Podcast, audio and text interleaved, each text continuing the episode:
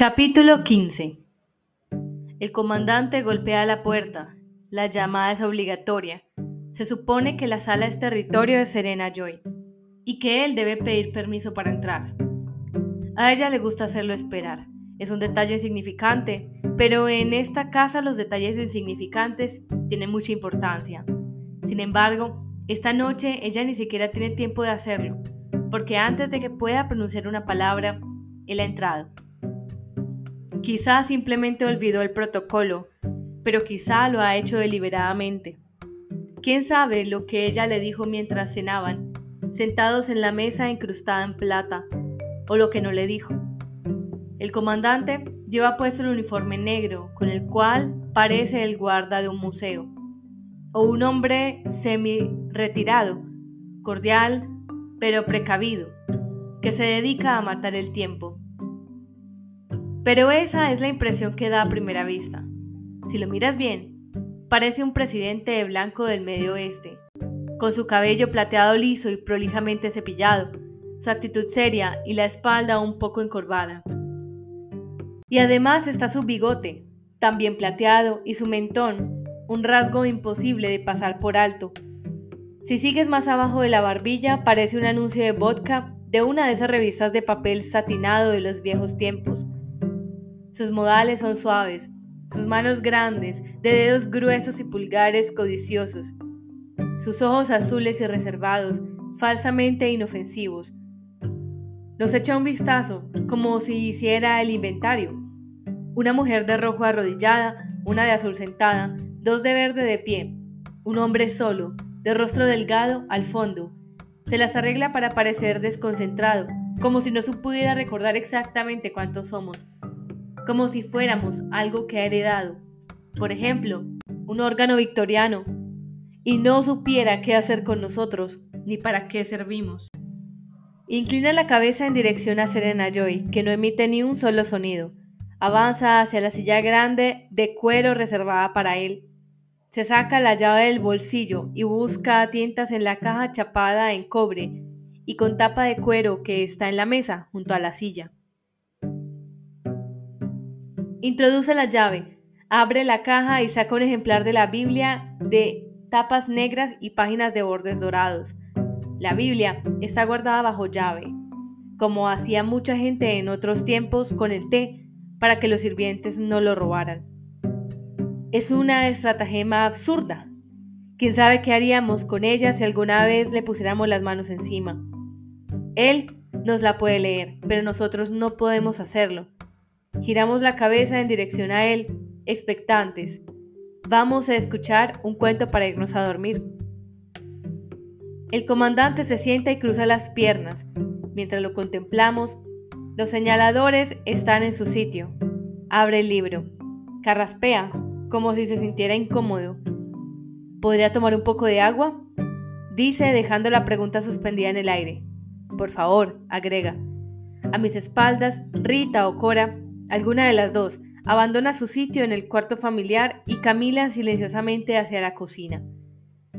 El comandante espera, con la vista baja, suspira. Del bolsillo interior de la chaqueta saca un par de gafas para leer, de montura dorada, y se las pone. Ahora parece un zapatero salido de un viejo libro de cuentos. No tendrán fin sus disfraces de hombre benevolente, Observamos cada uno de sus gestos, cada uno de sus rasgos. Un hombre observado por varias mujeres debe sentir algo muy extraño. Ellas observándolo todo el tiempo y preguntándose ¿y ahora qué hará?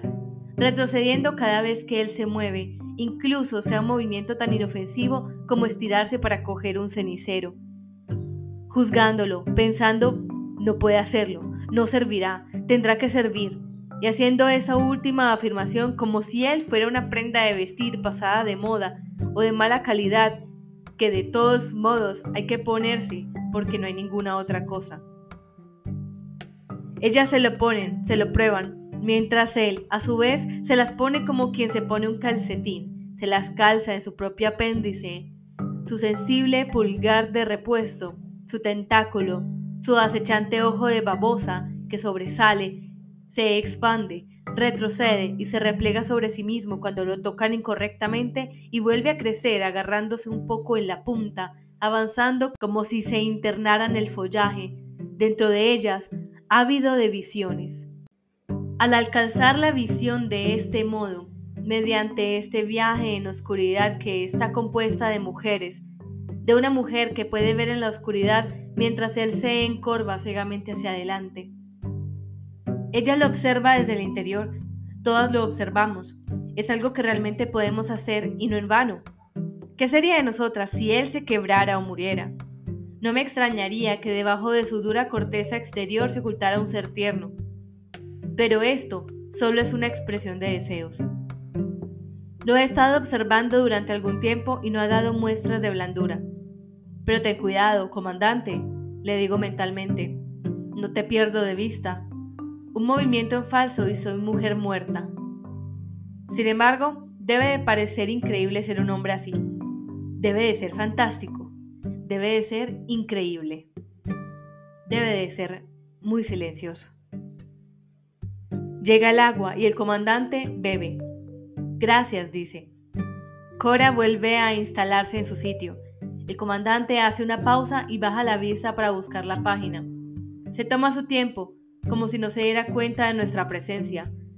Es como alguien que juguetea con un bistec, sentado junto a la ventana de un restaurante, fingiendo no ver los ojos que lo miran desde la hambrienta oscuridad a menos de un metro de distancia. Nos inclinamos un poco hacia él, como limaduras de hierro que reaccionan ante su magnetismo. Él tiene algo que nosotros no tenemos. Tiene la palabra. ¿Cómo la malgastábamos en otros tiempos? El comandante empieza a leer, pero parece que lo hiciera de mala gana. No es muy bueno leyendo. Quizás simplemente se aburre. Es el relato de costumbre, los relatos de costumbre. Dios hablando a Adán, Dios hablando a Noé, creced y multiplicados y pueblad la tierra. Después viene toda esa tontería aburrida de Raquel y Lea, que nos machacaban en el centro. Dame hijos o me moriré. Soy yo, en lugar de Dios, quien te impide el fruto de tu vientre. He aquí mi sierva Bilá. Ella parirá sobre mis rodillas, y yo también tendré hijos de ella. Etcétera, etcétera. Nos lo leían todos los días durante el desayuno, cuando nos sentábamos en la cafetería de la escuela a comer gachas de avena con crema y azúcar moreno. Tenéis todo lo mejor, decía tía Lidia. Estamos en guerra y las cosas están racionadas. Sois las niñas consentidas, proseguía, como si riñera a un gatito. Mi niño travieso. Durante el almuerzo eran las buenaventuranzas. Bienaventurado esto, bienaventurado aquello. Ponían un disco cantando por un hombre. Bienaventurados los pobres de espíritu, porque de ellos será el reino de los cielos. Bienaventurados los dóciles, bienaventurados los silenciosos. Sabía que ellos se lo inventaban, que no era así, y también que omitían palabras, pero no había manera de comprobarlo. Bienaventurados los que lloran, porque ellos serán consolados. Nadie decía cuándo. Mientras comemos el postre, peras en conserva con canela, lo normal para el almuerzo, miro el reloj y busco a Moira, que se sienta a dos mesas de distancia. Ya se ha ido. Levanto la mano para pedir permiso. No lo hacemos muy a menudo y siempre elegimos diferentes horas del día. Una vez en los lavabos, me meto en el penúltimo retrete, como de costumbre. ¿Estás ahí? susurro. Me responde Moira en persona. ¿Has oído algo? Le pregunto. No mucho. Tengo que salir de aquí o me volveré loca. Siento pánico. No, Moira, le digo, no lo intentes, y menos aún tú sola. Simularé que estoy enferma. Envían una ambulancia, ya lo he visto. Como máximo llegarás al hospital. Al menos será un cambio, no tendré que oír a esa vieja bruja. Te descubrirán. No te preocupes, se me da bien. Cuando iba a la escuela secundaria dejé de tomar vitamina C y cogí escorbuto. En un primer momento no pueden diagnosticarlo. Después empiezas otra vez con las vitaminas y te pones bien. Esconderé mis vitaminas. Moira, no lo hagas.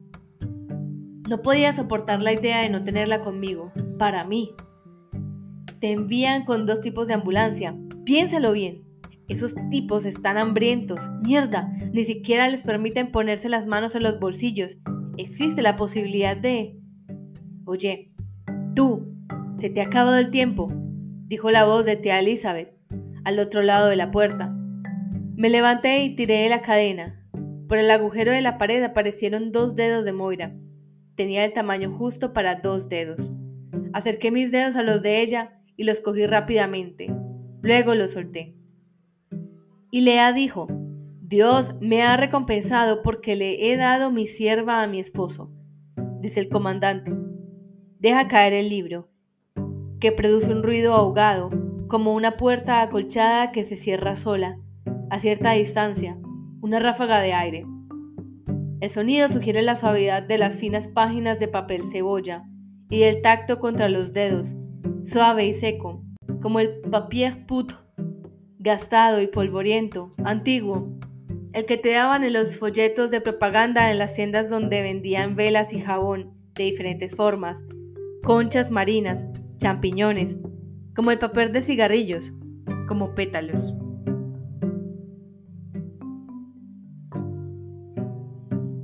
El comandante se queda con los ojos cerrados, como si estuviera cansado. Trabaja muchas horas, sobre él recaen muchas responsabilidades. Serena se ha echado a llorar, Logro oírla a mis espaldas. No es la primera vez, lo hace todas las noches en que se celebra la ceremonia. Intenta no hacer ruido. Intenta conservar la dignidad delante de nosotros. La tapicería y las alfombrillas amortiguan el sonido, pero a pesar de ello podemos oírla claramente. La tensión que existe entre su falta de control y su intento por superarlo es horrible. Es como tirarse un pedo en la iglesia. Como siempre, Siento la necesidad imperiosa de soltar una carcajada, pero no porque piense que es divertido. El olor de su llanto se extiende sobre todos nosotros y fingimos ignorarlo. El comandante abre los ojos, se da cuenta, frunce el ceño y hace caso omiso. Recemos un momento en silencio, dice el comandante. Pidamos la bendición y el éxito de todas nuestras empresas. Inclino la cabeza y cierro los ojos. Oigo a mis espaldas la respiración contenida, los jadeos casi inaudibles, las sacudidas. ¿Cómo debe de odiarme? Pienso. Rezo en silencio. Nolite te bastardes carborundum dorum. No sé qué significa, pero suena bien. Y además tendrá que servir, porque no sé qué otra cosa puedo decirle a Dios. Al menos no lo sé ahora mismo o, como solían decir antes, en esta coyuntura. Ante mis ojos flota la frase grabada en la pared de mi armario, escrita por una mujer desconocida con el rostro de Moira. Va a salir en dirección a la ambulancia, encima de una camilla transportada por Los Ángeles. ¿Qué le pasa? Le pregunté en voz muy baja a la mujer que tenía a mi lado. Una pregunta bastante prudente para cualquiera, excepto para una fanática. Fiebre, dijo moviendo apenas los labios. Apendicitis, dicen.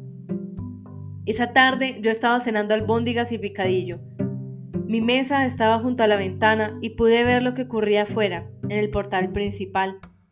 Vi que la ambulancia volvía, esta vez sin hacer sonar la sirena. Uno de los ángeles bajó de un salto y le habló al guardia.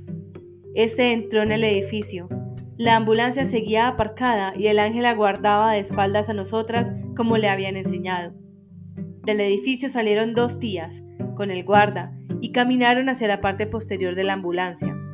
Sacaron a Moira del interior, atravesaron el portal arrastrándola y le hicieron subir la escalinata sosteniéndola de las axilas, una a cada costado. Ella no podía caminar. Dejé la comida, no pude seguir en ese momento, todos los que estábamos sentadas en el lado de la mesa mirábamos por la ventana. La ventana era de color verdoso, el mismo color de la tela metálica de gallinero que solían poner del lado de adentro del cristal. Seguid comiendo, dijo tía Lidia. Se acercó a la ventana y bajó la persiana. La llevaron a una habitación que hacía las veces de laboratorio científico. Ninguna de nosotras entraba allí voluntariamente. Después de eso, estuvo una semana sin poder caminar. Tenía los pies tan hinchados que no le cabían en los zapatos. A la primera infracción se dedicaban a sus pies. Usaban cables de acero con las puntas deshilachadas. Después le tocaba el turno a las manos. No les importaba lo que te hacían en los pies y en las manos, aunque fuera un daño irreversible. Recordadlo, decía tía Lidia. Vuestros pies y vuestras manos no son esencialmente para nuestros propósitos. Moira tendida en la cama para que sirviera de ejemplo. No tendría que haberlo intentado, y menos con los ángeles, dijo Alma desde la cama contigua. Teníamos que llevarla a clases. En la cafetería, a la hora de las comidas, robábamos los sobres de azúcar que nos sobraban y los hacíamos llegar por la noche, pasándolos de cama en cama. Probablemente no necesitaba azúcar, pero era lo único que podíamos robar, para regalárselo. Sigo rezando, pero lo que veo son los pies de Moira tal como los tenía cuando la trajeron. No parecían pies, eran como un par de pies ahogados, inflados y deshuesados, aunque por el color cualquiera habría jurado que eran pulmones. Oh Dios, rezo, nolite te bastardes, carborum dorum. ¿Era esto lo que estabas pensando? El comandante carraspea.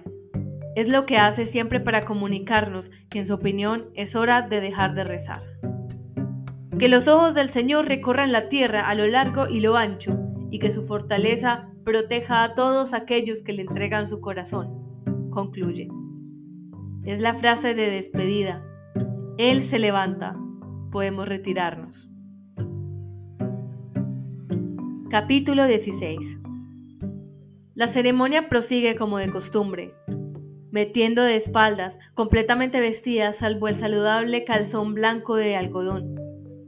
Si abriera los ojos, vería el enorme dosel blanco de la cama de Serena Joy, de estilo colonial y con cuatro columnas, suspendido sobre nuestras cabezas como una nube combada, una nube salpicada de minúsculas gotas de lluvia plateada, que si las miras atentamente podrían llegar a ser flores de cuatro pétalos.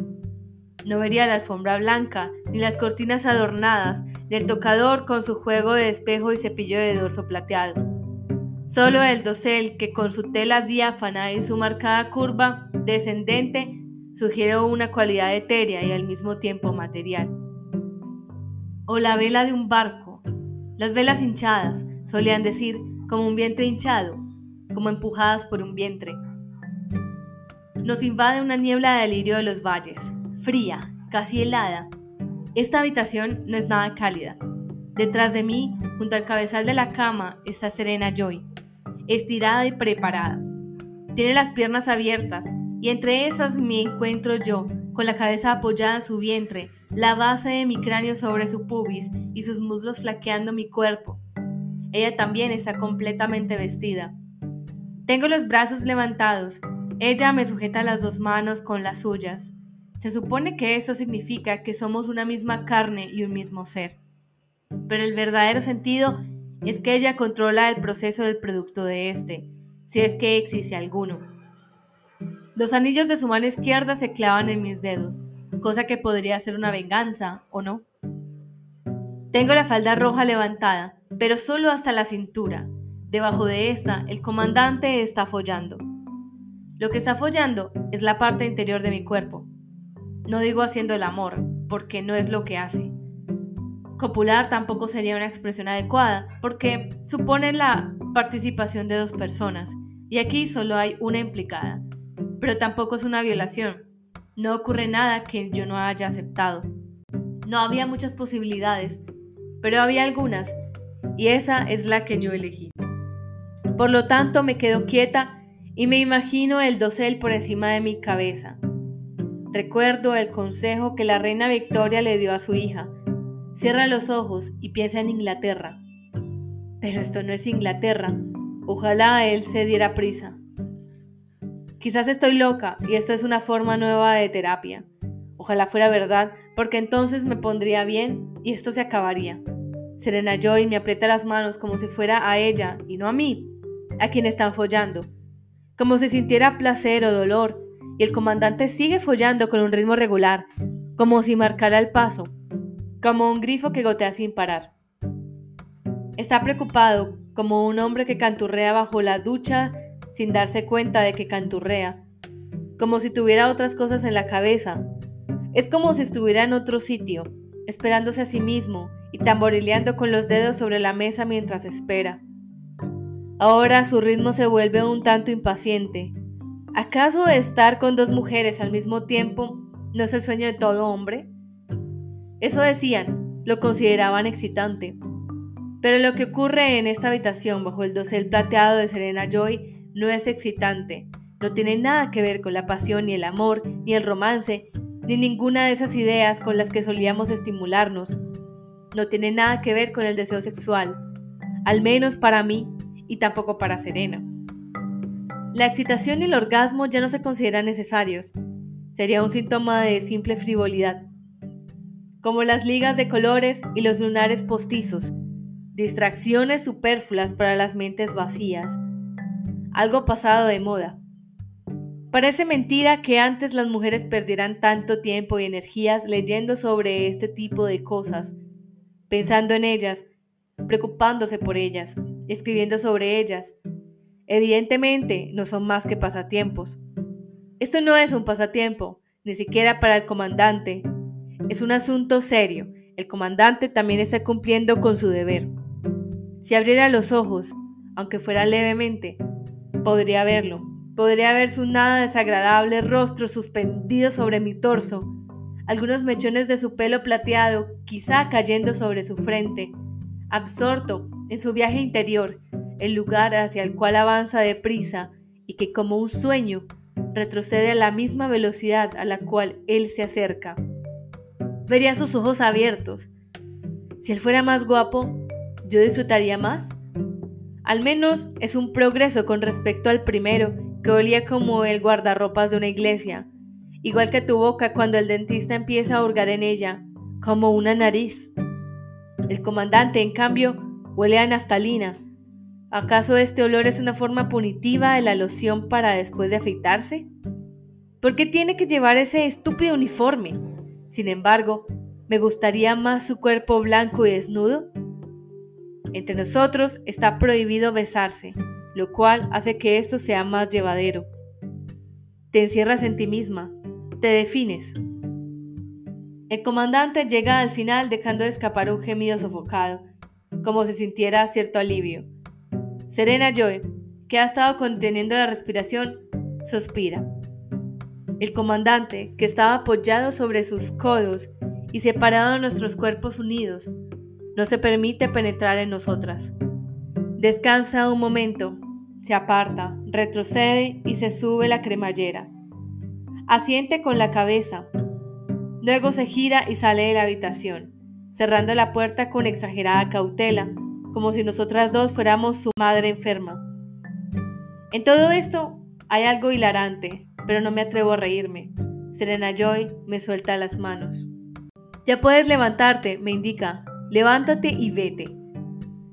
Se supone que debe dejarme reposar 10 minutos con los pies sobre un cojín para aumentar las posibilidades. Para ella debe ser un momento de meditación y silencio, pero no está de humor para ello. En su voz hay un deje de repugnancia, como si el contacto con mi piel la enfermara y lo contaminara. Me despego de su cuerpo y me pongo de pie. El jugo del comandante me chorrea por las piernas. Antes de girarme, veo que ésta se arregla la falda azul y aprieta las piernas. Se queda tendida en la cama, con la mirada fija en el dosel, rígida y tiesa como una efigie. ¿Para cuál de las dos es peor? ¿Para ella o para mí?